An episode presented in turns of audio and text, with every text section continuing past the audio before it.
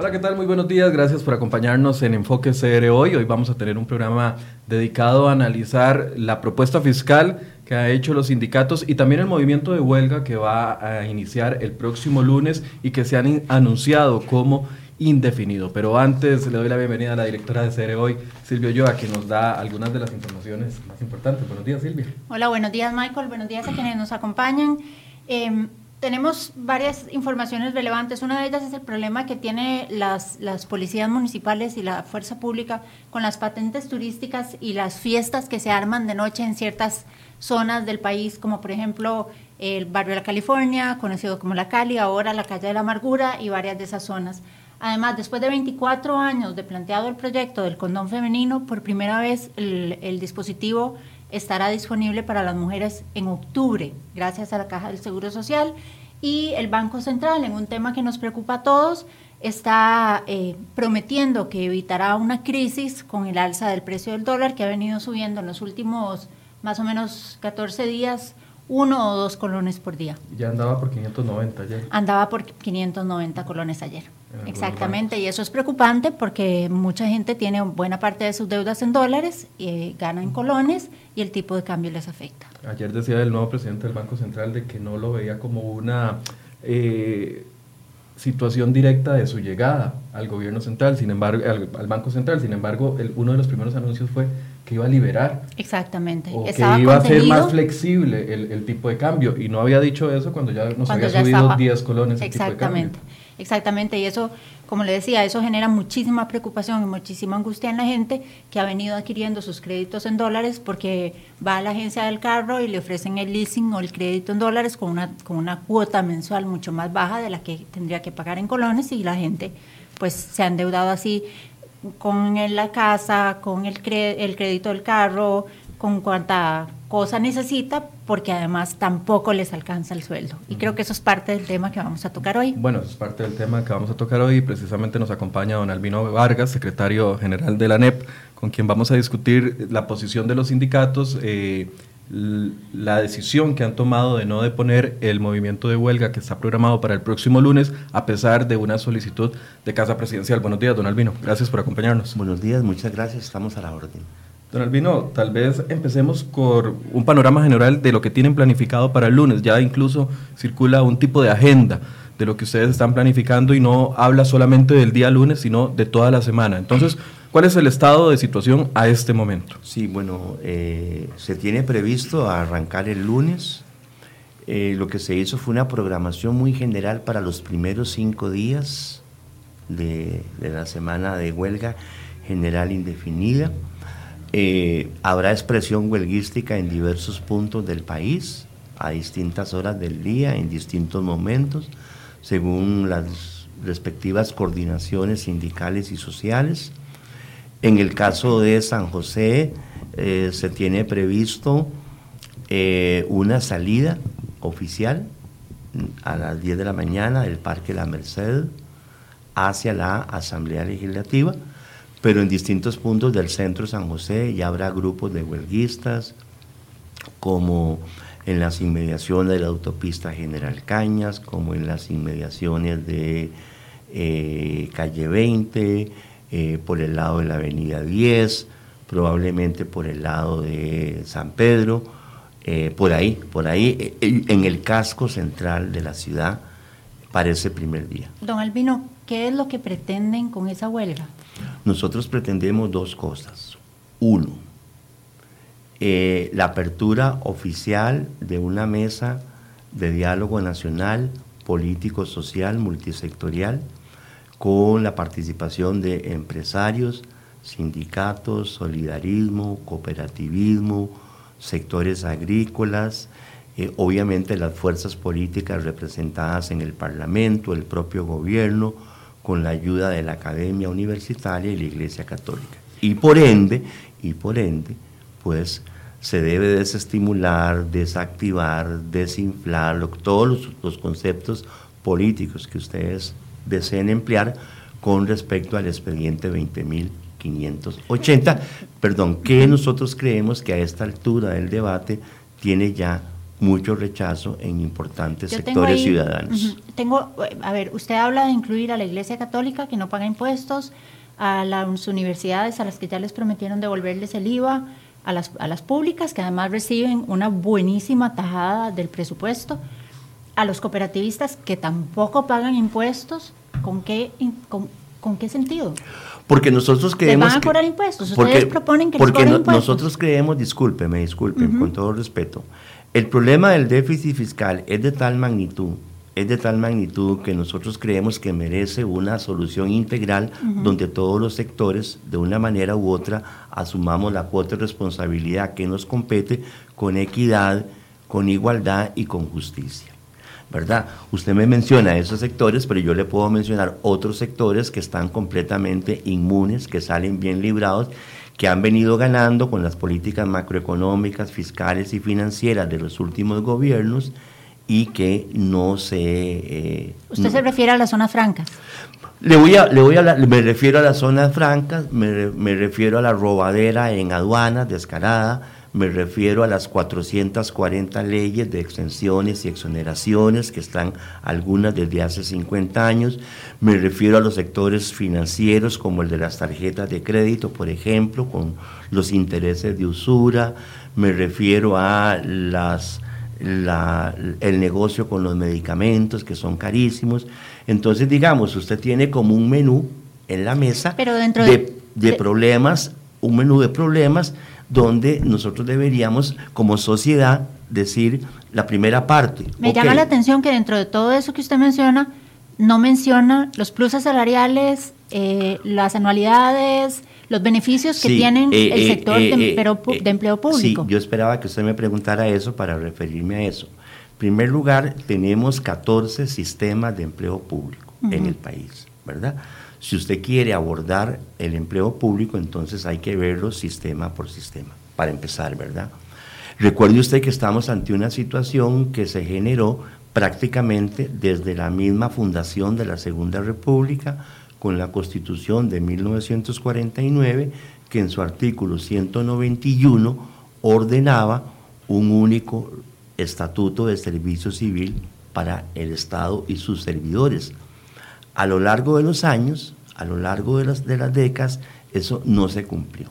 Entonces usted tiene, discúlpeme en este momento, si usted quiere que hablemos del empleo público de doña María Mora, que eh, trabaja en el CENSINAE de los cuadros de Guaycoechea, cuidando 60 chiquitos eh, de madres solas, jefas de hogar por lo general, y que doña María después de 20 años apenas está en 400 o menos de salario como también si usted quiere que hablemos de el reinado salarial en las eh, superintendencias, en lo que yo llamo la realeza médica, en la Universidad de Costa Rica, en los académicos de lujo que tenemos en este país. O el chofer de bus de la Universidad de Costa Rica que gana más que un académico. Bueno, eso, eso, eso yo, yo quisiera que me constataran ese dato, porque en esto del empleo público, con muchísimo respeto, ha habido mucha, mucha manipulación, ¿verdad?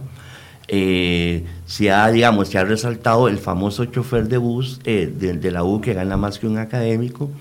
Y a mí me gustaría que esos que han hecho ese tipo de manipulación fueran, por ejemplo, con un trabajador municipal a recoger basura, a meterse un tragante con mm, aguas negras, aguas negras, o se subieran a un fortín de un policía penitenciario que después de 20 años de estar... policía penitenciario y ese, ese, por eso, trabajador de, municipal no ganan ese salario. a lo que yo me refiero es a la disparidad claro, del mismo por, por eso le estoy diciendo a usted que cuando hablemos de empleo público pongamos en mesa de cuál empleo público queremos hablar. Ahora, yo tengo una consulta. Porque, perdón, con todo respeto, se ha hecho la generalización de que todo el mundo gana 2 millones, 3 millones, 4 millones en el empleo público y eso no es cierto. Pero cuando se empieza esta discusión, el argumento principal que ustedes eh, emiten para detenerla es este preciso, es, son estos ejemplos de los extremos inferiores y no nos vamos a los extremos medios,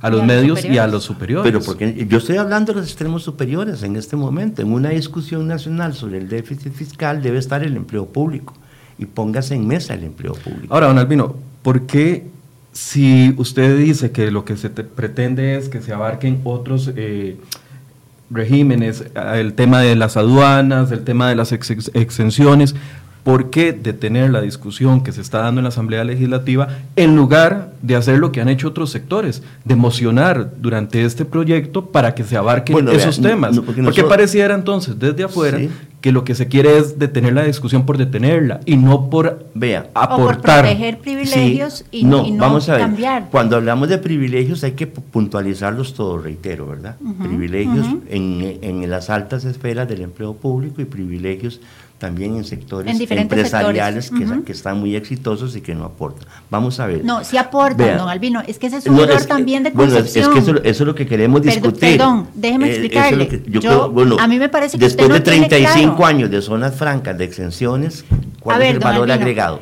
El país funciona por, porque está el Estado de un lado y está el sector productivo del otro. El sector productivo genera riqueza. Y cuando hablo de generar riqueza, no hablo de generar millones para, para unos pocos. Hablo de generar empleo, de generar producción, de eh, exportaciones, comercio interno, el mover la economía.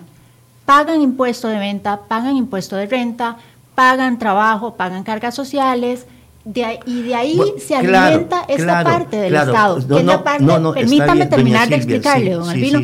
esta parte del Estado es lo que financia los empleos públicos. Si esta parte no funciona y no camina bien, esta parte se queda sin recursos. Sí, vea, recuerde usted que los empleados públicos y los empleados privados son puntuales pagadores de impuestos. Totalmente. Por ejemplo, uno no tiene forma de eh, evadir. la persona salariada no tiene forma de evadir.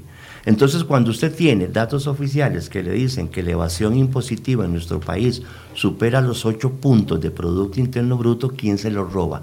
¿Cuál parte del sector productivo sí tiene responsabilidades tributarias bien asumidas y cuál otra parte del sector productivo acumula desenfrenadamente a partir del robo o de profesionales liberales o de profesionales liberales. Pero ahí están los médicos que presionaron y ya les devolvieron el enganche salarial. claro, claro, entonces vaya piden al PAP porque hizo eso. Pues es un vulgar cálculo politiquero del Partido Acción Ciudadana. Pero yo no veo que, usted me diga a mí que dentro de los motivos de la, de la huelga está precisamente esos puntos esos privilegios y a esos bueno, no, no, no, nosotros estamos planteando que la discusión del 20.580 debería detenerse por la siguiente razón.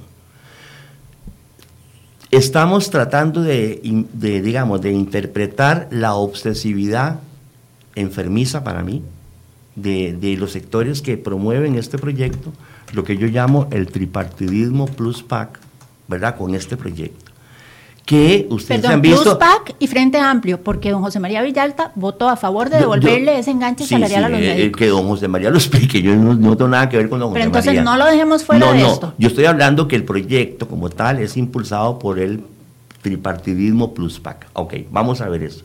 Entonces nosotros creemos que el monto del déficit es tan grande, la cuantía de la deuda es tan grande, los intereses de la deuda son tan agobiantes, que no entendemos ¿Por qué se matriculan? ¿Cuál es la razón para que tengan, repito, esa obsesión enfermiza con este paquetazo de impuestos para la generalidad del pueblo trabajador costarricense, eh, cuando al menos a lo que aspiran es un 1. o 1.2 o 1.3 o hasta 1.9, porque están en ese sub y baja, quitan y ponen, quitan y ponen.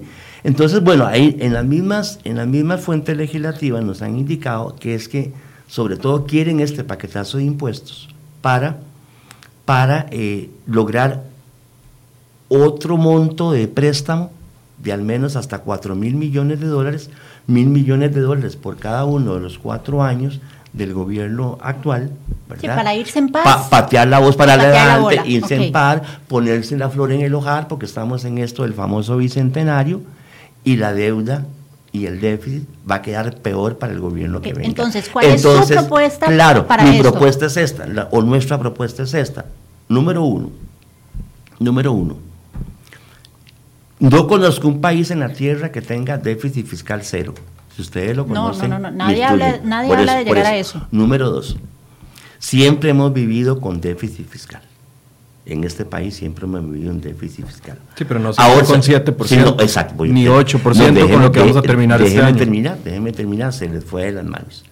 Entonces, usted podría, usted podría, entre todos estos sectores y otros más que usted quiera incluir, usted podría decir, bueno, como sociedad hemos decidido que no podemos sobrepasar del 3 o del 3,5 de déficit fiscal.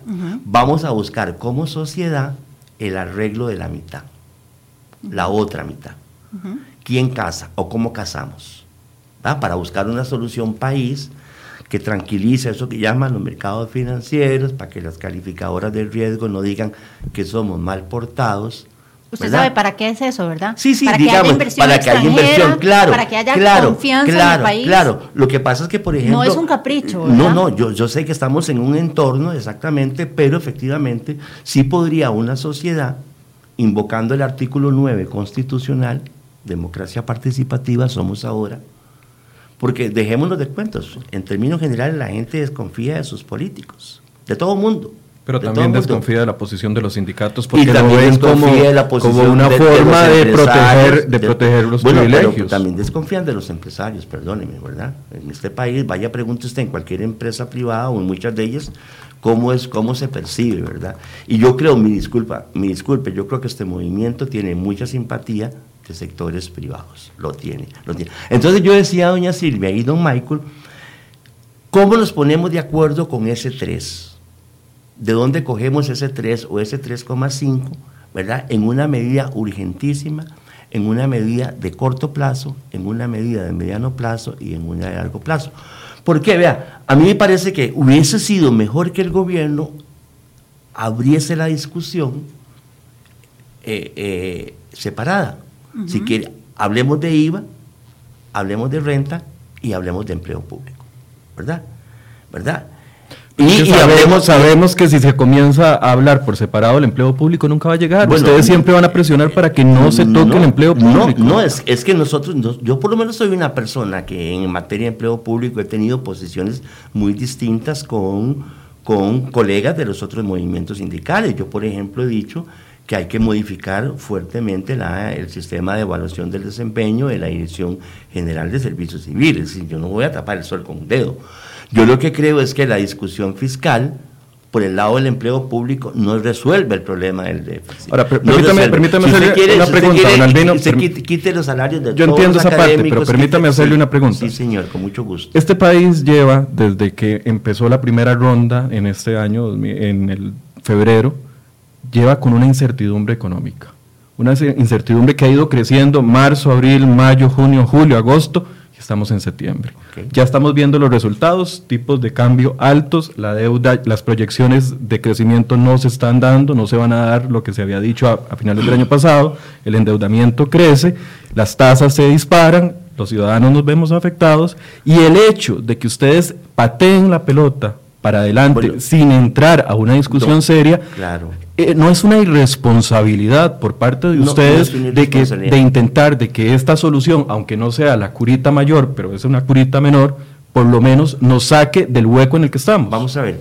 Primero, primero, yo necesito, con todo respeto, que me permitan hacer un balance de, de cómo uno ve la Costa Rica que llegó a la segunda ronda. Ya usted la describió cómo está de la segunda ronda a acá. hoy, para acá. No hablemos de clases sociales, no hablemos de las categorías marxistas de clases sociales.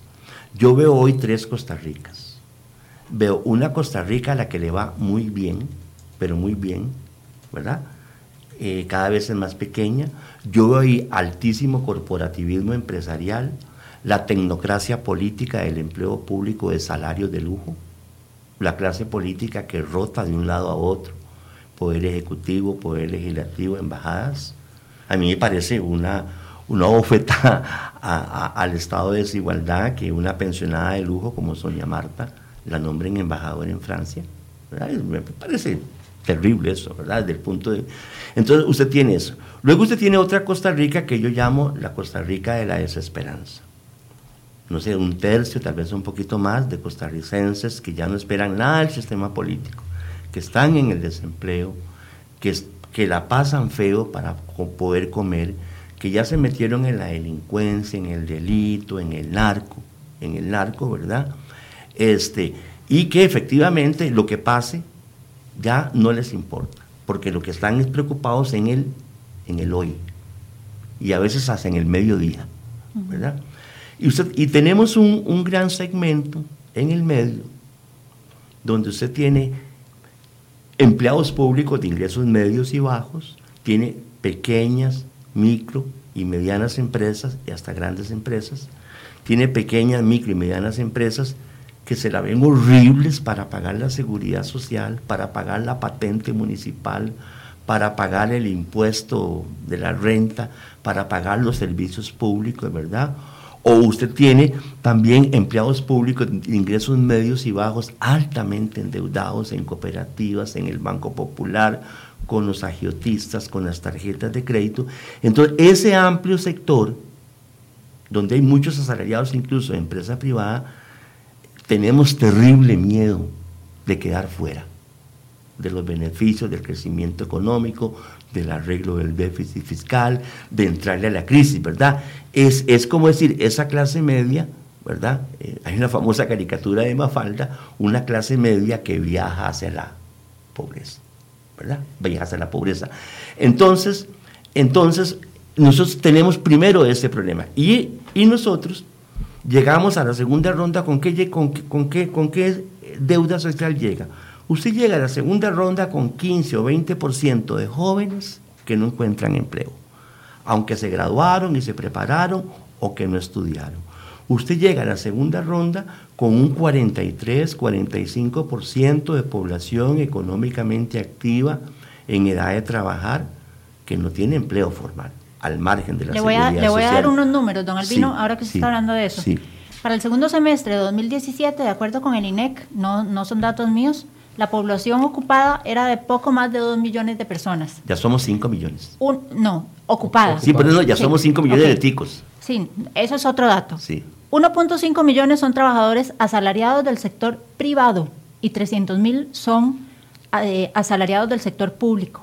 El pago de impuestos en su mayoría se va para los pagos de los salarios públicos.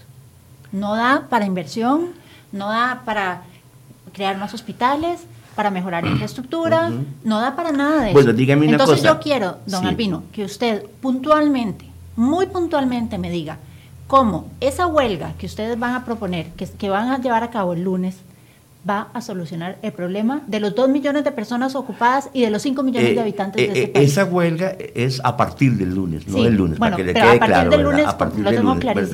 Lo que nosotros queremos, reitero, es a ver si, si nos dan pelota con nuestras propuestas sindicales. Aquí las tenemos. Pero ¿por Aquí qué las paralizando el país? ¿Por qué afectando Porque el, a todos porque el gobierno no quiso el diálogo, doña Pero es Silvia, que, no quiso el diálogo. El gobierno. así no se Pe- negocian las disculpe, cosas. pero disculpe, es que el gobierno despreció a las organizaciones de trabajadores. El paquetazo. ¿O no les- no les hizo caso a sus caprichos? No, no, ¿cuáles caprichos? Si está afectando al cooperativismo. ¿Con Ah, qué lo está afectando? Con los dividendos que hay que pagar. Pero perdón, don Albino, Está afectando al hay solidarismo. cooperativas enormes al- que no pagan un claro, solo colón de impuestos. Sí, discriminemos cuáles son las cooperativas que son negociazos y cuáles son las cooperativas que son exactamente Bueno, pero entonces exijan que los y- y- negociazos y- ¿Y a dónde impuestos. exigimos eso? Eh, no les tenemos que exigir de cara al gobierno de la República que, perdón, nos ¿Por manda... qué no lo negociaron en la Asamblea Legislativa? ¿Por qué van a salir a la calle a afectar a la gente que tiene citas nos en manda, la caja nos manda a conversar, Social? el gobierno nos manda a conversar con representantes de muy buena fe sin poder político, sin poder político, ¿verdad? Sin poder político. Y nosotros creemos, nosotros creemos que, por ejemplo, el impuesto al valor agregado se va a descargar fuertemente sobre ese montón de personas trabajadoras que usted mencionó del sector privado. El impuesto al valor agregado es el impuesto más justo de todos los impuestos posibles, porque el impuesto al valor agregado se le carga a Raimundo y todo el mundo sin discriminar la capacidad de ingreso, ¿verdad? Nosotros abogamos, la canasta básica debería tener cero impuestos, como los insumos agropecuarios que la producen también deberían tener cero impuestos. ¿Cuál es el estado de los agricultores pequeños y medianos que muchos de ellos se van a manifestar en diversos puntos del país también a partir del lunes? Y no porque los convocamos los sindicatos, es que sienten que el IVA también los golpea, los golpea, porque si para producir el arroz que, que el, el, obrero de la construcción va a comprar en el palí, ¿verdad? Hay cuatro pasos intermedios y en los cuatro pasos intermedios hay que cobrar el 13%, al final de cuentas no es cierto que la canasta subiera un 1, va a subir más. Vea, tenemos 26 minutos de estar conversando y usted no me ha hablado una sola vez de cómo eliminar esos privilegios, del tema de las pensiones de lujo. Usted no me ha hablado de nada de eso, sino de tirarse a la calle y estorbarle a la gente que quiere trabajar y quiere producir. Yo, yo quiero que cuando usted me diga privilegio me puntalice cuáles quiere usted que se elimine. ¿Cómo? no, esto, para terminar. Usted va haciendo una pregunta, yo le estoy haciendo una, un encuadre. Las pensiones de lujo, ¿cómo las elimina usted? Emitan una ley, liquiden a todo el mundo y pasan a todo a IBM. Háganlo tiene la aprobación de los sindicatos. Completamente de acuerdo con usted. Completamente de acuerdo con usted. Dice ahí un dato que yo recibí que mantener esos pensionados de lujo casi que representa dos puntos de Producto Interno Bruto, eh, dos puntos de Producto Interno Bruto, eh, casi un poco más de lo que esperan recaudar con este paquetazo de impuestos. Bueno, ¿por qué no dan ese paso? moción, en un proyecto de ley, el Estado emite bonos para indemnizar a todos los pensionados de lujo que a partir de ahora se pasan a la caja. Pero le devuelvo, entonces la, devuelvo la pregunta. ¿Por qué usted no aplica la misma situación en el tema de, lo, que se opone como las exenciones? o como los, sí, vamos a ver. tema de pero no es que vaya ¿Por qué no emociona? Voy a quedarme con lo, con lo que dijo doña Silvia. sí, pero yo quiero también que me... Voy a decir cuáles son, hay 121 pluses salariales de empleados públicos que son intocables. Suave, pero suave. ¿En qué tipo de empleados públicos? A ver, ¿en cuáles? En el gobierno central, el sector público acumula la lista de 121 pluses salariales distintos que pagan como incentivo a los, a los empleados aparte del salario base. Eh, Por ejemplo, el pago de salarios, incentivos y recargos acaparan todo el presupuesto del MEP. Ese presupuesto no se puede utilizar para nada más que para eso. Son mensualmente 77.700 millones de colones de salarios. Claro, Y a todos los califican igual. Y a ninguno le pueden hacer un examen para saber si está capacitado. Y, por qué no se sientan, por no se sientan con los educadores y discuten eso? Discutan eso con los educadores. Usted es el líder sindical aquí. No, no, yo soy, yo soy uno de varios líderes Exactamente. sindicales. Usted es uno de los grandes líderes sindicales de este país desde que tenemos memoria mucho. Le, agradezco el piropo, sí, porque tengo, una tengo, una carrera sindical limpia de la cual estoy muy orgulloso, ¿verdad? Pero don si usted me está diciendo algo despectivo, yo me siento muy honorable de mi trayectoria en los movimientos sociales de este país. Sí, yo no he visto a usted negociar yo, ¿verdad? este tipo de cosas. Bueno, pero ¿por qué no se sientan con los educadores que tienen sus propios líderes sindicales? ¿Por qué no se sientan a hablar de ese tema? Nosotros lo hemos cuestionado, don Albino, desde, desde nuestro ámbito de acción. Bueno, pero usted que está porque hagan una mesa, disculpe, hagan una mesa, no, así como usted me llamó y a mí, llame a los líderes magisteriales y discuten ese punto, ¿verdad? Vaya y discute usted los pluses de los policías de la fuerza pública. Usted los tiene claros, ¿cuáles son los pluses de la policía de la fuerza pública? El riesgo de seguridad. ¿Y usted no cree que se lo merecen? Claro que se lo merecen, por supuesto. Si para ingresar a la fuerza pública usted entra con 400 mil pesos de salario y el plus le da un poquito más, o el plus de la policía de migración, o el plus de la policía penitenciaria. Pero es que yo ¿Me no entiende? de esos pluses. Claro, eh, ve, ya caímos, ya caímos. Usted quiere hablar del MEP, por ejemplo. Entonces hablen con la gente del MEP. Por eso, pero usted, usted me da la razón. En materia de pluses, en materia de privilegios, en materia de empleo público, usted no puede hacer generalizaciones. No, puede hacer generalizaciones. y si usted me dice que usted tiene ahí la claro, canaria que, que, que, hemos dicho, que hemos dicho, hagamos un tema, una mesa de empleo público, hágase una mesa de renta, hágase una mesa de IVA. ¿Ah? Porque un proyecto así, atropellado, inseguro, que incluso me parece que hasta se puede caer en sala constitucional porque ya muestra dos o tres, dicen que errores de procedimiento, ¿verdad? ¿Dicen quiénes? Eh, los diputados que lo adversan en, en, la comisión. Yo hablo ahí con, con, don Walter Muñoz, hablo con don Dragos Dalanescu, hablo con asesores del Partido de Integración Nacional, que me dicen que están olfateando eh, errores de, de procedimiento.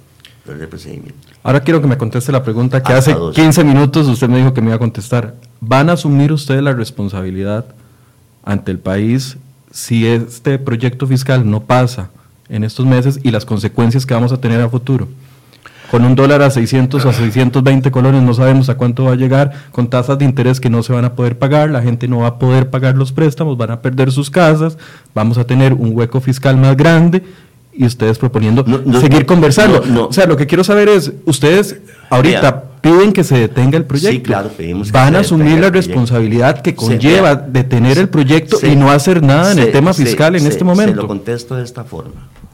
Eh, digamos que idealmente se da el diálogo social.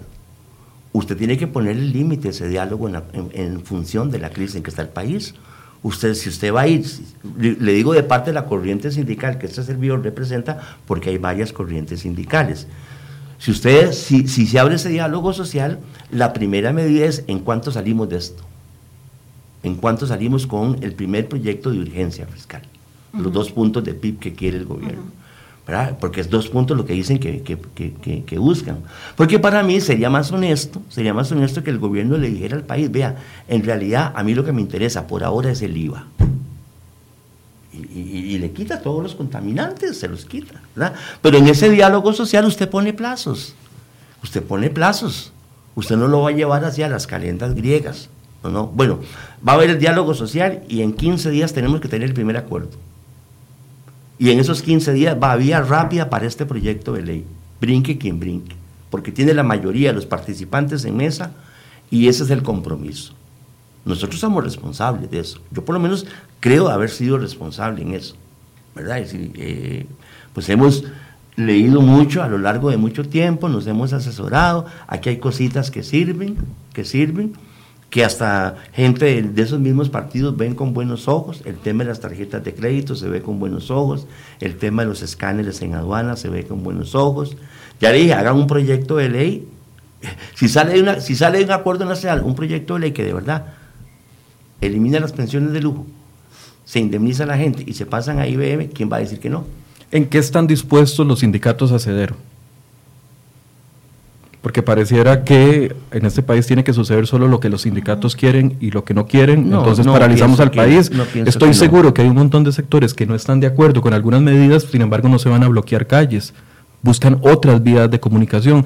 ¿En qué están dispuestos ustedes a hacer? Bueno, nosotros creemos que hablar de empleo público usted tiene que entrar, por ejemplo, a evaluación del desempeño, pero de verdad, no una ocurrencia y haga muy bueno y ya, la, última que aprobaron, ¿verdad? No, no se tiene que han venido funcionando. Sí, eh, usted tiene que, por ejemplo, crear un sistema donde la ciudadanía evalúa al servidor público, yo estoy de acuerdo con eso. Si yo voy a una ventanilla y usted me atiende, yo, yo debería tener la oportunidad de que mi criterio de como usted me atendió a mí debe ser considerado para mi calificación. Pero, pero en lo sustancial, le pregunto, porque esas cositas son mínimas. En lo sustancial, ¿en qué están dispuestos ustedes a ceder en lo sustancial, en los grandes temas? Bueno, primero, primero en los grandes temas, evidentemente se puede discutir una ley nacional de empleo público, no hay ningún problema en ese sentido si es negociada con los sindicatos y con los otros sectores. Es que usted me dice, ¿en qué estamos dispuestos a ceder? ¿En, en, en, qué? Pero es que nadie, nadie puntualiza en qué, porque si usted... No, por eso se lo estoy preguntando, claro, usted es el representante. Usted tiene que escoger los diversos sistemas de empleo público. No, estamos hablando de tema fiscal, ¿en qué están dispuestos ustedes a ceder bueno, en tema fiscal? Recuerde que los, todos los trabajadores públicos y privados ya pagamos impuestos, ¿verdad? Ya pagamos impuestos. que me digan qué más impuestos quieren que paguen los asalariados. ¿Qué más impuestos quieren que paguen los asalariados? Bueno, usted sabe que la transformación del impuesto de venta al, IVA, por ejemplo, va a permitir una mayor trazabilidad y luchar contra la ilusión, que es algo que lo que usted de lo que usted siempre habla, la gran ilusión fiscal. La gran ilusión y la gran evasión Entonces, ¿por qué oponerse al IVA con un 1% en la canasta básica que representa 20, 30 colones en un producto? ¿Para qué? ¿Por qué oponerse a eso? Eso es ficticio, porque grabar la canasta básica lo que pretende recaudar es prácticamente igual a lo que nosotros pusimos de contribución solidaria del sistema de zona franca, 0,20 puntos de PIB. Pero don Albino, abre otro panorama muy grande que es la trazabilidad y poder luchar contra los evasores. ¿Por qué la canasta básica? ¿Por qué no hacen el IVA sin canasta básica? ¿Por qué tienen que meterse con la canasta básica que es meterse con los agricultores? Porque la canasta básica son los productos de mayor consumo en este país. Sí, pero, por, podemos... Una bolsa de arroz le va a costar 30 colones menos, más. Con un IVA a los profesionales liberales que se roban cuánto. Ya se puso la factura electrónica y se está luchando contra eso. Pero, ahí viene el IVA, exactamente, también hay, pero ¿por qué la canasta básica? Porque nuestra tesis es que ni la canasta básica ni los productos de los eh, insumos agropecuarios que la llevan al supermercado debería ser grabada. Eso es lo que nosotros creemos, ¿verdad? La canasta básica, vamos a ver, piense en el impacto del impuesto en la canasta básica en ese millón y resto de personas que yo digo de la desesperanza ya, de la desesperanza. Ese 1% puede ser el kilo de huevos del día para vivir hoy, puede ser el poquito de arroz para vivir hoy, puede ser los frijoles. Es decir, tenemos que pensar en la gente que está altamente endeudada, en la gente que está altamente endeudada. esa gente se va a ver más afectada si no hay un cambio. Un trabajador que tiene dos préstamos, le voy a poner el mismo ejemplo, una señora que limpia en la escuela de los cuadros de Guadalupe, como usted dice, que no, le alcanza, que no le alcanza el salario, está muy endeudada. En el momento en el que el país comienzan a subir las tasas, como se prevé que van a comenzar a subir, entonces esa señora no va a poder ni con su salario comprar ese cartón de huevos que usted dice. o sea, yo lo que quiero es traducir y tratar de entenderle a usted por qué es, que el asunto de mantener algunos, algunas posiciones inflexibles. Pero además, pero además, con la subida de las tasas de interés, ¿quiénes van a ganar? Dígame los sectores que, van a ganar. ¿Cuáles son los No, no, dígame no, cuáles son los sectores que van a ganar algo. Usted es experto, usted es experto en desviar el tema. yo, le estoy haciendo una consulta y usted me sale con otro tema. ¿Usted cree que nosotros estamos eh, tranquilos de que esa señora vaya a sufrir con la subida de las tasas de interés. Sí, ¿cómo va a estar esa señora en enero? ¿Cómo va a estar esa señora en, diciembre? Claro, puede estar horrible, pero también porque en ese diálogo nacional los que van a ganar con la subida de las tasas de interés no, se acercan. ¿Cuál diálogo nacional que ustedes han impulsado ha, generado un resultado concreto? Sí, le voy a decir cuál. ¿Cuál? el, del, el que tiene la ley de protección al trabajador surgió de la concertación nacional del gobierno de Miguel Ángel Rodríguez. yo estoy hablando. No, pero, pero participamos en él. Sí, eso es otra y dimos cosa. Aporte, pero perdón, don Albino Vargas, y, ese diálogo no lo impulsaron ustedes, eso es, una falacia. Es que no, no, no, nosotros no, hemos participado, ¿verdad? Yo entiendo cuál es su, su percepción de la, del papel de los sindicatos. Pero vean, vaya, revisen ustedes con muchísimo respeto qué pasó en cuando era presidente don Abel Pacheco El Espriela en la Asamblea Legislativa don Abel Pacheco El Espriela.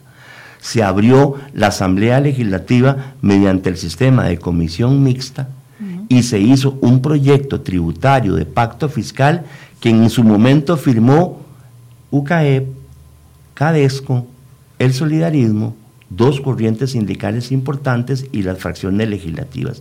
Ese proyecto arrojó un acuerdo macrofiscal relevantísimo que no nos tendría en este problema. Y mira usted que ese proyecto se cayó en sala cuarta por un procedimiento parlamentario que el diputado entonces que lo adversaba, don Federico Malabasi, lo encontró. Lo mismo que puede pasar ahorita. Un procedimiento parlamentario por lo intempestivo del trámite podría traerse al traste este esfuerzo, este esfuerzo, ¿verdad? Entonces, entonces, vamos, vamos, vamos, vamos a ver qué estaríamos dispuestos. Es que decir, digamos, por ejemplo. Van a ver, todavía no tienen un panorama claro. Pues claro, claro que estamos dispuestos, bueno, a defender nuestra propuesta sindical, por Pero supuesto. explíquenos la don Albino. Sí, la propuesta de los sindicatos tiene dos ámbitos, ¿verdad? Tiene eh, un ámbito que se llama soluciones estructurales y otro ámbito que se llama medidas de contingencia, ¿verdad? En el, en el escenario ideal, ¿verdad?, de los sindicatos, este, la combinación de ambas partes podría generar cuatro puntos de Producto Interno Bruto, ¿verdad? Cuatro puntos de Producto Interno Bruto.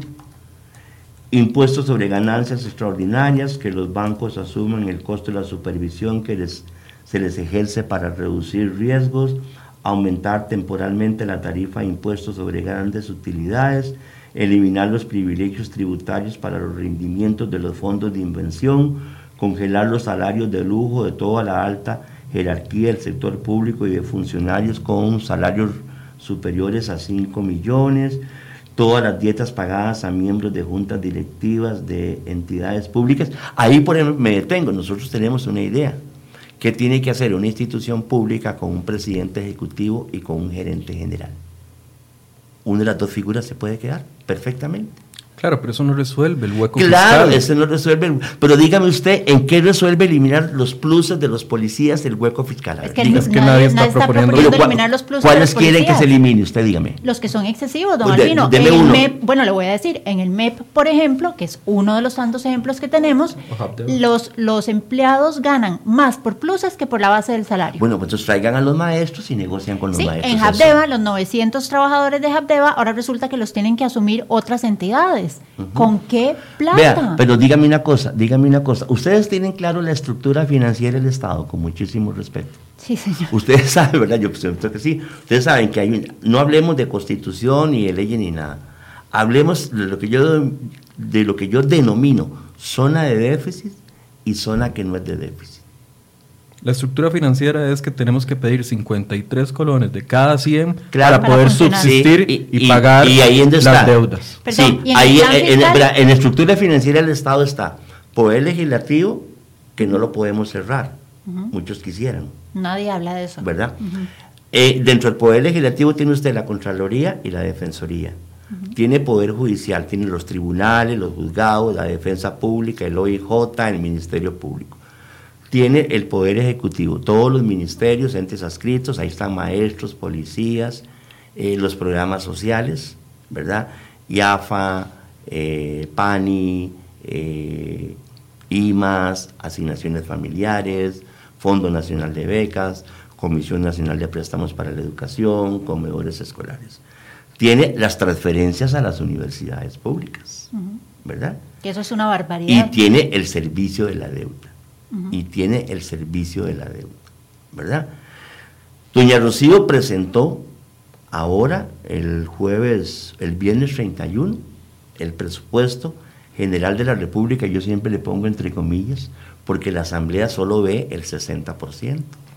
Eh, perdón, el 40%, el otro 60% no lo ve la Asamblea Legislativa. Una institución como la Caja de Costarricense del Seguro Social, que tiene un presupuesto muy casi igual a todo el PIB de Nicaragua, lo ve la Contraloría. Lo ve la Contraloría. Bueno, el PIB de Nicaragua, no. Eh, eh, eh, bueno, Nada de Nicaragua en este momento es bueno, bueno ya después de lo que pasó, ¿verdad?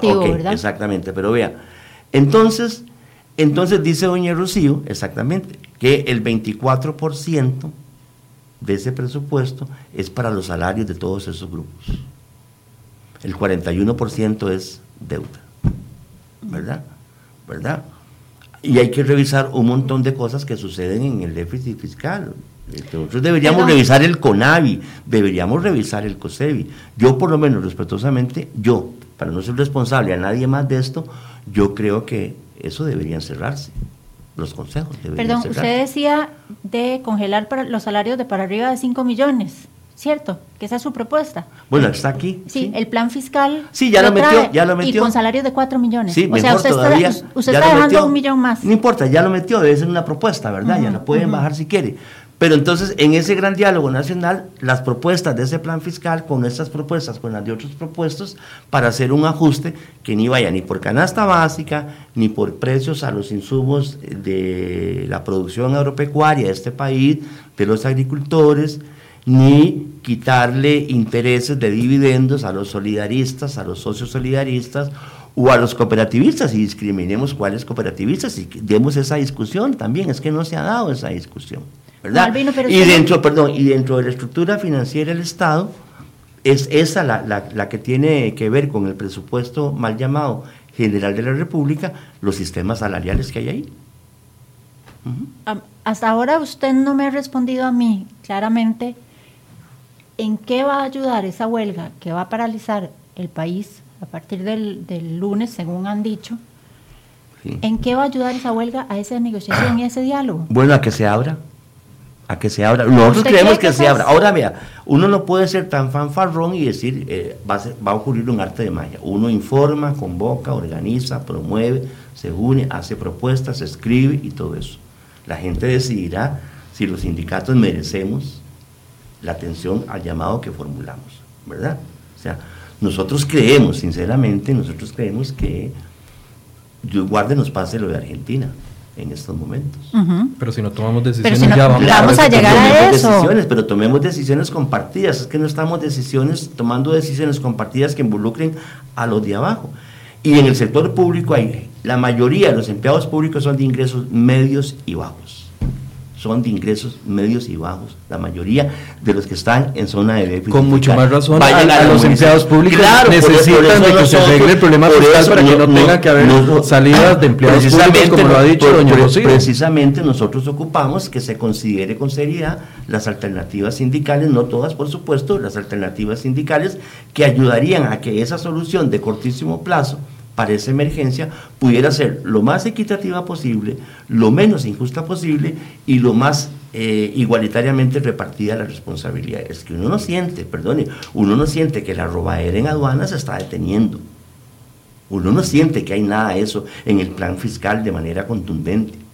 ¿Verdad? Doña Rocío fue a hablar y a defender su proyecto y dijo, ahí veremos las 440 exenciones, leyes de exención que hay. Ahí veremos, dijo ella y el mismo Ministerio de Hacienda dice que son seis puntos del Producto Interno Bruto. Entonces, figúrese, con todo respeto, doña Silvia y don Michael, 8,2 en todas las formas de evasión y ilusión fiscal, 6 en exenciones y en exoneraciones. Ya le metieron un mecatazo al congelamiento salarial en el empleo público con el decreto que hizo doña Rocío, que dice que hay 2% según ella en eso. Entonces usted tiene 8 y 6, 14 puntos de Producto Interno Bruto donde pudiéramos un gran acuerdo nacional trabajar para conseguir los dos puntos que quiere doña Rocío con su paquetazo de impuestos que va a afectar a Raimundo y todo el me mundo. Queda claro, Esa es nuestra lógica. me queda claro, según lo que usted ha dicho en esta mesa, que usted lo que busca es un acuerdo nacional, una mesa de negociación. El presidente Alvarado les dijo depongan la huelga y el lunes nos sentamos a negociar. Bueno, un minuto, un minuto. Eh, es muy importante recordarle, nada más, con, lo hago con muchísimo respeto, que somos parte de una unión sindical nacional, que este cristiano que a usted le habla no es el único dirigente, que hay un montón de, de voluntades en esto, que además hicimos un esfuerzo inédito, ¿verdad?, de, devolvernos los peluches, los que estábamos peleados durante mucho tiempo para poder juntarnos. Entonces somos una parte. Bueno, eh, dígame una cosa, ¿y por qué el presidente Alvarado no atendió la cartita que le enviamos el 31 de agosto, donde le decimos, vea, nos sentamos con usted siempre y cuando lleve a doña Edna y lleve a doña Rocío a hablar con nosotros? Y no nos contestó eso. Pero esta semana les ofreció. Pero esta semana les ofreció una, una oportunidad de diálogo. No, no, pero eh, toda esta semana pudo haber habido, pudo haber ocurrido ese diálogo. No, no, no, no. Toda esta semana, porque desde el viernes 31 a él se le dijo, vea, está bien, lleve a don Rodolfo Pisa, lleve al distinguido caballero don Steven Núñez, ¿verdad? Pero lleve a doña Edna y lleve a doña Rocío. Y se tardó toda, casi toda la semana para responder, no, mejor vengan el lunes sin huelga.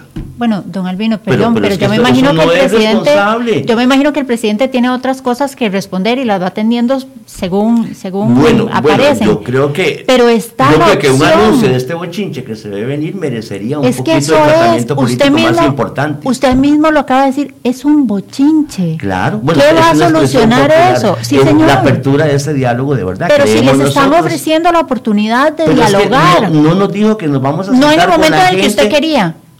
No, nosotros queríamos sentarnos esta semana, usted me disculpa. Repito, lo único que le dijimos está bien con don Rodolfo, con don Steven, pero lleve a doña Edna y lleve a doña Rocío. Y ni siquiera tuvo la consideración de decir, doña Edna está muy ocupada y doña Rocío está muy ocupada. Ni siquiera mencionó, ni siquiera se refirió a la interpelación respetuosamente formulada por los sindicatos de que ambas señoras dialogaran con los sindicalistas. ¿Verdad?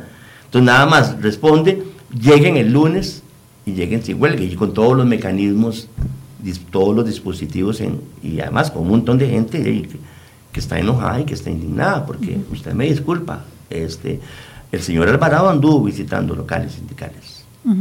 Anduvo visitando locales sindicales. Usted nos decía al principio que usted siente que hay un gran enojo en el país. Sí. Y, que, que yo le decía si ese enojo no es más bien por el movimiento de huelga que no, mira que no, montando. mira que no, doña, doña Silvia, con muchísimo respeto. Yo creo que enojo, eh, la plata no alcanza. Me imagino que hay enojo el empresariado honesto que hace competencia desleal y que sufre competencia desleal. Me parece que hay enojo también con muchos servicios públicos. Yo no creo que todo es felicidad en el sector público, la forma en que se vienen brindando servicios, yo estoy claro en eso. Me parece que hay enojo por el desborde de la violencia, la inseguridad. Eh, me parece que hay enojo por la incertidumbre económica, ¿verdad? Me parece que hay enojo por eh, de esas, esa indecisión de, de, que hoy esta medida y que mañana es esta otra y que esto y que lo otro. Entonces me parece que hay un, hay un enojo. Y ese enojo no se, va, no se va a reproducir más a partir de una semana en que ustedes son el 20% de la fuerza laboral, pero el resto del 80% tenemos que ir a trabajar. No vamos a poder llegar a nuestros trabajos por calles bueno, bloqueadas, yo, no vamos a poder hacer nuestras eh, situaciones, los niños no van a poder ir a las escuelas, las mamás no van a tener con quién dejar los niños porque citas sabemos médicas que, que dieron hace cinco médicas. años y que están para el lunes no se podrán atender. O sea, yo, entiendo creo la, posi- yo entiendo es- posición, sí, sí, pero lo que sí, quiero sí. saber es qué tan Sí. efectiva es la medida Sí. y qué tan solidaria con el resto de la masa Bueno, laboral es la eh, medida que Esa es la forma tomando. que nosotros tenemos de protestar. Si en, las, si en las empresas privadas hubiese plena libertad sindical, yo le garantizo que muchos trabajadores La hay. de empresas La privadas... reforma procesal laboral abre la A- posibilidad. Apenas empieza a trabajarse eso. Y nosotros estamos haciendo lo nuestro para... Pues ya se sabe, ¿verdad? Yo creo que gran parte de esa gente que puede ser perjudicada por los servicios públicos de una forma u otra se interpreta y, y- y- y va a simpatizar o comprender las causas de este movimiento. ¿Por qué? Porque ese 80%, disculpe usted, caballero, vive como gran parte de los empleados públicos de ingresos medios y bajos. Altamente endeudado, la plata no alcanza, los salarios mínimos en muchas partes no se respeta. ¿verdad? Perdón, Eh, ganan menos que los empleados y gane- públicos. Sí, pero vamos, vamos a hablar. Porque vamos una miscelánea en el sector público gana Claro, 400 claro. mil, mientras que en el sector privado gana 200 mil pesos. Bueno, bueno eh, eh, hay muchos misceláneos en el sector público de esos que yo le mencioné, de los distintos 14 sistemas de empleo público, que no ganan lo que usted dice, ¿verdad? Por eso le estoy diciendo que es bueno poner en mesa todos los sistemas de empleo público, todos los sistemas de empleo público. Ahora, hay empleo público que uno lo puede llevar a determinar, es justo que nuestra sociedad tenga a un policía con 500 mil pesos de salario.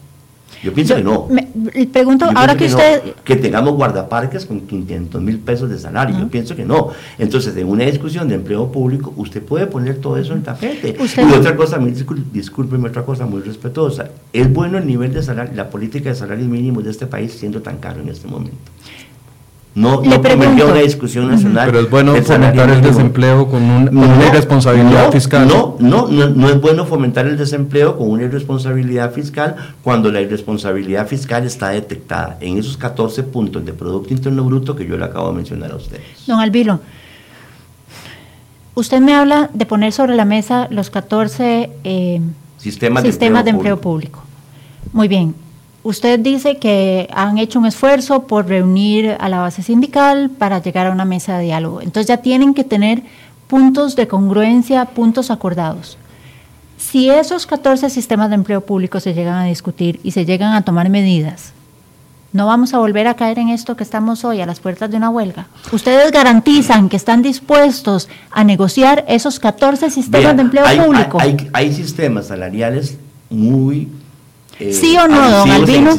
Claro, bueno, de, mi- de la corriente sindical que yo represento... ¿Y del resto yo con las que han negociado? No, ¿Sí porque o hasta el momento hemos discutido sobre esto, pero nosotros sabemos que esa discusión, usted- no, es que esa discusión va a llegar. Pero y cuando esa discusión va a llegar, cada quien tendrá que tener su tesis y a todo el mundo no se le va a quedar bien. Usted me está diciendo que esa discusión ¿verdad? es necesaria Usted- y que es parte de ese acuerdo. Usted me disculpa. Ustedes recordarán en el tiempo que nosotros, los de ANEP, fuimos abanderados del desenganche salarial. Fuimos los primeros que planteamos eso. Y en su momento nos trataron de traidores y vendidos. Y seguimos creyendo que el desenganche salarial es importante. Es importante, ¿verdad? Entonces sale don Wilmer Ramos, ¿verdad? Sale don Wilmer Ramos y dice, es que es mejor lo del desenganche salarial porque el tema salarial no es conexo con el paquetazo fiscal, dice él. Vea qué barbaridad. Y entonces sí es conexo, que en las municipalidades ya no vuelva a haber más cesantía superior a los ocho años. Cuando el sistema solidarista en nuestro país, ustedes bien saben, la ley de asociaciones solidaristas establece el rompimiento del tope de cesantía previo acuerdo obrero patronal. ¿Verdad? Entonces, don Welmer, ¿dónde está usted con su ética al respecto? Uno tiene que emplazarlo, ¿verdad? Fuertemente en esto. ¿Lo han, ¿Lo han, emplazado? Y él sabe lo que pensamos y todo lo que se le dice por las redes, porque yo lo tengo aquí en, en, en, en, mi, en mi sistema de comunicación de, de listas de difusión. Pero entonces volvemos a lo mismo, ¿verdad? Volvemos a lo mismo. No están haciendo un proyecto en nuestro criterio que solo patear la bola para adelante para presuntamente tener acceso a esos 4 mil millones de dólares. Entonces, usted lo que dice es que este gobierno lo que quiere es mejorar un poco la imagen externa, conseguir eh, eurobonos, conseguir dinero para financiarse durante cuatro años, salir tranquilo, don Carlos, sin, sin fregarse mucho la vida. Mucho, eso es lo que yo y creo. patear la bola. Eso yo creo y aprovechar para lucirse él mucho con las celebraciones del bicentenario, porque le llama gobierno el bicentenario. esto. Eso es lo que yo creo. Sigo Eso sin entender.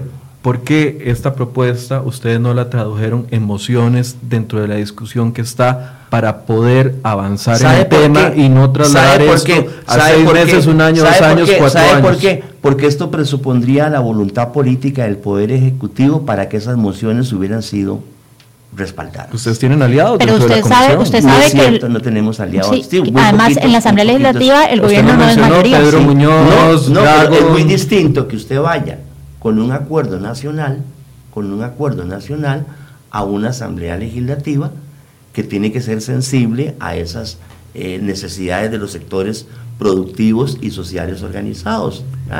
Pero ¿por qué hicieron esa modificación entonces al artículo 9 constitucional?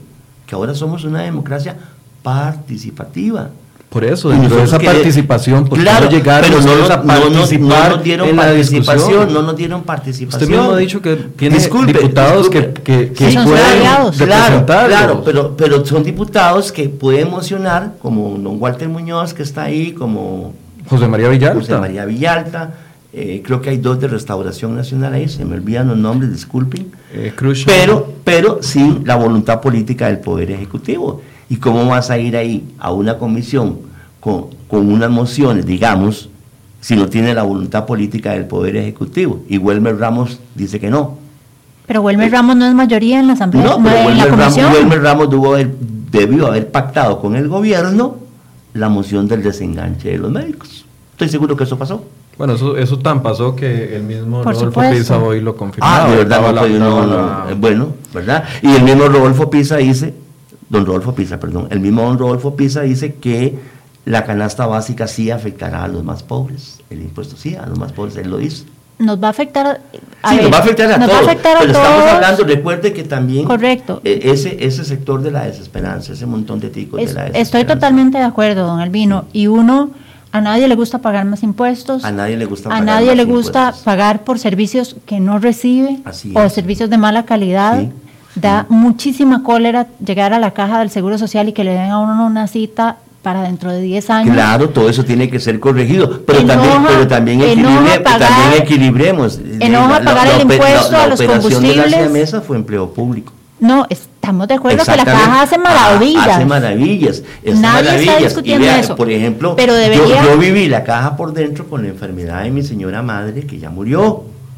Mi mamá tuvo un, un- un- un último año de su cáncer con dignidad, lo vivió. Gracias a la Don Caja Albino, de como dice Social. Michael, usted es un experto en desviar los No, temas. no, no, no, no, es que uno trata de, de, Yo, de mi desviar punto todas esas aquí cosas. es, a nadie le gusta pagar más, A ni a le nadie gusta le gusta más, pagar más sí. impuestos, pero el país está en una situación que requiere Sí, de medidas importantes. Sí. Recuerde que todos los trabajadores asalariados públicos y privados son puntuales pagadores. Eso lo sé porque a mí me rebajan Ok. puntualmente la, La caja, renta. la renta, todo. Correcto, correcto. Yo no tengo forma de evadir. Entonces, exactamente, ¿qué más impuestos le ponemos a los asalariados? no, no es solo a los asalariados, todos tenemos que hacer un Bueno, pero sacrificio. ¿qué más impuestos le le, voy a decir ponemos una a los asalariados? El- ¿Por, qué, por, qué, ¿Por qué rechazar el gobierno esta ley de mejorar la eficacia de la valoración aduanera que el gobierno reconoce que es interesante y que da medio punto porcentual de PIB, medio punto porcentual de PIB, casi tres casi el tercio, el tercio de lo que les va a quedar recaudar con esa porque hoy aparece que le quitaron el impuesto a la educación privada, ¿verdad? Yo no sé si mañana va a aparecer que lo restauran otra vez, ¿verdad? Pero ¿por qué rechazar este impuesto? ¿Por qué don Carlos no nos llevó a su reunión con doña Edna y con doña Rocío para decir por qué no le damos prioridad a esta ley de valoración aduanera? Si ustedes dicen que es, que es correcta, ¿verdad? O, esta ley, eh, el impuesto a las transacciones financieras. ¿Han oído hablar ustedes de eso? Sí, señor. ¿Verdad? Ustedes saben que por nuestra economía, por el sistema financiero tico, está pasando mucho dinero controversial, para decirlo de manera elegante. ¿Verdad? ¿Verdad? Y entonces, de ese, de ese montón de millones de millones de dólares de dinero controversial, algo podría pasar directamente a las finanzas públicas mediante esta tasa de peaje por las transacciones financiero-bancarias digitales. Que aquí, según datos que hay en mi cabeza, se hacen como 5 billones de transacciones financiero-bancarias por año. Ese dato lo tiene la Asociación Bancaria Costarricense. Muchas de esas transacciones las hacemos los que ya pagamos en... Claro, pero lo que estamos pensando es que usted puede poner una tabla tal que es de cierto monto para arriba. Le doy una pista. Transacciones superiores a los 10 mil dólares no de las inferiores a los 10 mil bueno, dólares. que se supone que las transacciones mayores a los 10 mil dólares pagan un monto y además tienen que ser revisadas porque usted no puede... Tienen que ser revisadas y pagan un monto, pero les vamos a poner una tasa Tobin extraordinaria, transitoria, para resolver el tema del déficit fiscal. Porque si yo pago por una transacción de 10 mil dólares, qué sé yo, 0,10, no sé, estoy bateando, puedo, podría pagar 0,20 ¿Qué va a pasar si el próximo lunes el presidente toma la decisión de no retirar el, proyecto como se ve que va a suceder? ¿Qué va a pasar si el martes, el miércoles, jueves, viernes, sábado? ¿Qué va a pasar la próxima semana? Bueno, la esperanza que tenemos nosotros es que el movimiento se mantenga, que concite más apoyo sectorial, más apoyo de distintos sectores. Eh, y no adelantemos acontecimientos, esperemos que la cordura impere. Bueno, ustedes van a protestar por algo que no ha sucedido todavía, ¿verdad? Nosotros vamos a protestar porque no se ha abierto el diálogo social que nosotros queremos. Nosotros estamos convencidos que el déficit fiscal es tan grande que hasta los ticos que no han nacido serán afectados. Le voy a decir. Entonces déjenos ayudar a la generación que sí teníamos esperanza, como la mía, por ejemplo. Ayuden sin bloquear calles, ayuden sin evitar pero, citas, el, ayuden sin afectar al usuario, en las próximas horas puede abrir este diálogo. El presidente, faltan muchas horas para el lunes. El presidente podría convocar a los sindicatos con doña Edna y con doña Rocío. ¿Qué le impide hacerlo? ¿Qué le impide hacerlo? ¿Por qué no quiere que nosotros hablemos con doña Rocío y doña Edna cara a cara como yo lo estoy haciendo? Con vehemencia, pero, que con respeto con ustedes, porque no nos hemos faltado el respeto. No, dijo que no, que llegáramos el lunes nada más. Sí, eso es una eso es No, no se ha referido. Lleguen el lunes y estará doña Edna y doña Rocío. No lo dice. No, sigan hablando con don Rodolfo y sigan hablando con don Steven Núñez. Nosotros creemos que hay que hablar con y la gente que, todo respeto en materia esta tiene la sartén por el mango. Usted decía de la, del tamaño del déficit fiscal. Si le cargamos esa deuda solo al quintil más alto de la población, al quintil que más gana, eh, que es cerca del 16%, tendríamos que cobrarle casi 8 millones de colones por año durante los próximos 20 años. Claro, pero no estamos hablando del quintil asalariado. Usted está hablando no, del quintil. Sí, no, sí estoy hablando del quintil asalariado. porque, usted no habla del, del, digamos, del quintil de las rentas, de los grandes capitales, de la gente que ha acumulado mucho dinero en este país, que sabemos que este, este un grupo de financieros enormes, muy poderosos. Están en el quintil más alto. Sí, ahí, lo estoy mencionando. Claro, pero estamos hablando de las rentas, de las ganancias de capital, por ejemplo. Eh, vamos a ver, no conozco exactamente... Eh, eh, quiénes están detrás de las emisiones de tarjetas de crédito del sector privado. El sector, los emisores de tarjetas de crédito del sector privado cobran entre 50 y un poquito para arriba de interés. el sector público también. El sector público también, claro, no se queda, no, no, si la banca de desarrollo hace tiempo hicieron chanchadas con ella. Este, eh, eh, ¿Qué pasaría? ¿Qué pasaría si aprobamos una, dos, tres iniciativas que hay ahí para regular los intereses? Que se pueden cobrar, que una parte de esos intereses también se computen como aporte solidario para bajar el 3 déficit fiscal, si digamos, si llegáramos a ese acuerdo soñado, de verdad, el 3,5 vamos a vivir y hay que ir a buscar el 3,5 con urgencia. Ahí hay sectores que pueden aportar enormemente y que van a seguir acumulando, ¿verdad? Es decir, este, eh, eh, vamos a ver, el tema del aporte, el tema del aporte, digamos, nosotros queremos verlo en una mesa porque se pueden ver todas las opciones. En este proyecto, en el 20.580, nosotros creemos que no están todas las opciones para hacer medianamente sostenible el, el, crecimiento de la deuda, del déficit y los riesgos tan grandes que, los, riesgos son reales. Los, riesgos, son, reales. Y urge entonces ese acuerdo nacional para tramitar un proyecto fiscal que atienda esa enorme necesidad para que no ocurra eso. Ellos creen que es ese, nosotros creemos que hay algunas cosas que podrían serlo, pero hay un montón de cosas que no. Bien. Y que hay un montón de cosas que nosotros tenemos aquí. Bien, le agradecemos mucho a Narvino por este intercambio y conocer las posiciones, las distintas posiciones. Hay muchísimos comentarios que estoy seguro que usted va a leer en las redes sociales de CR Hoy, donde están aportando algunas opiniones, eh, ofensas que también son bienvenidas y otro tipo de...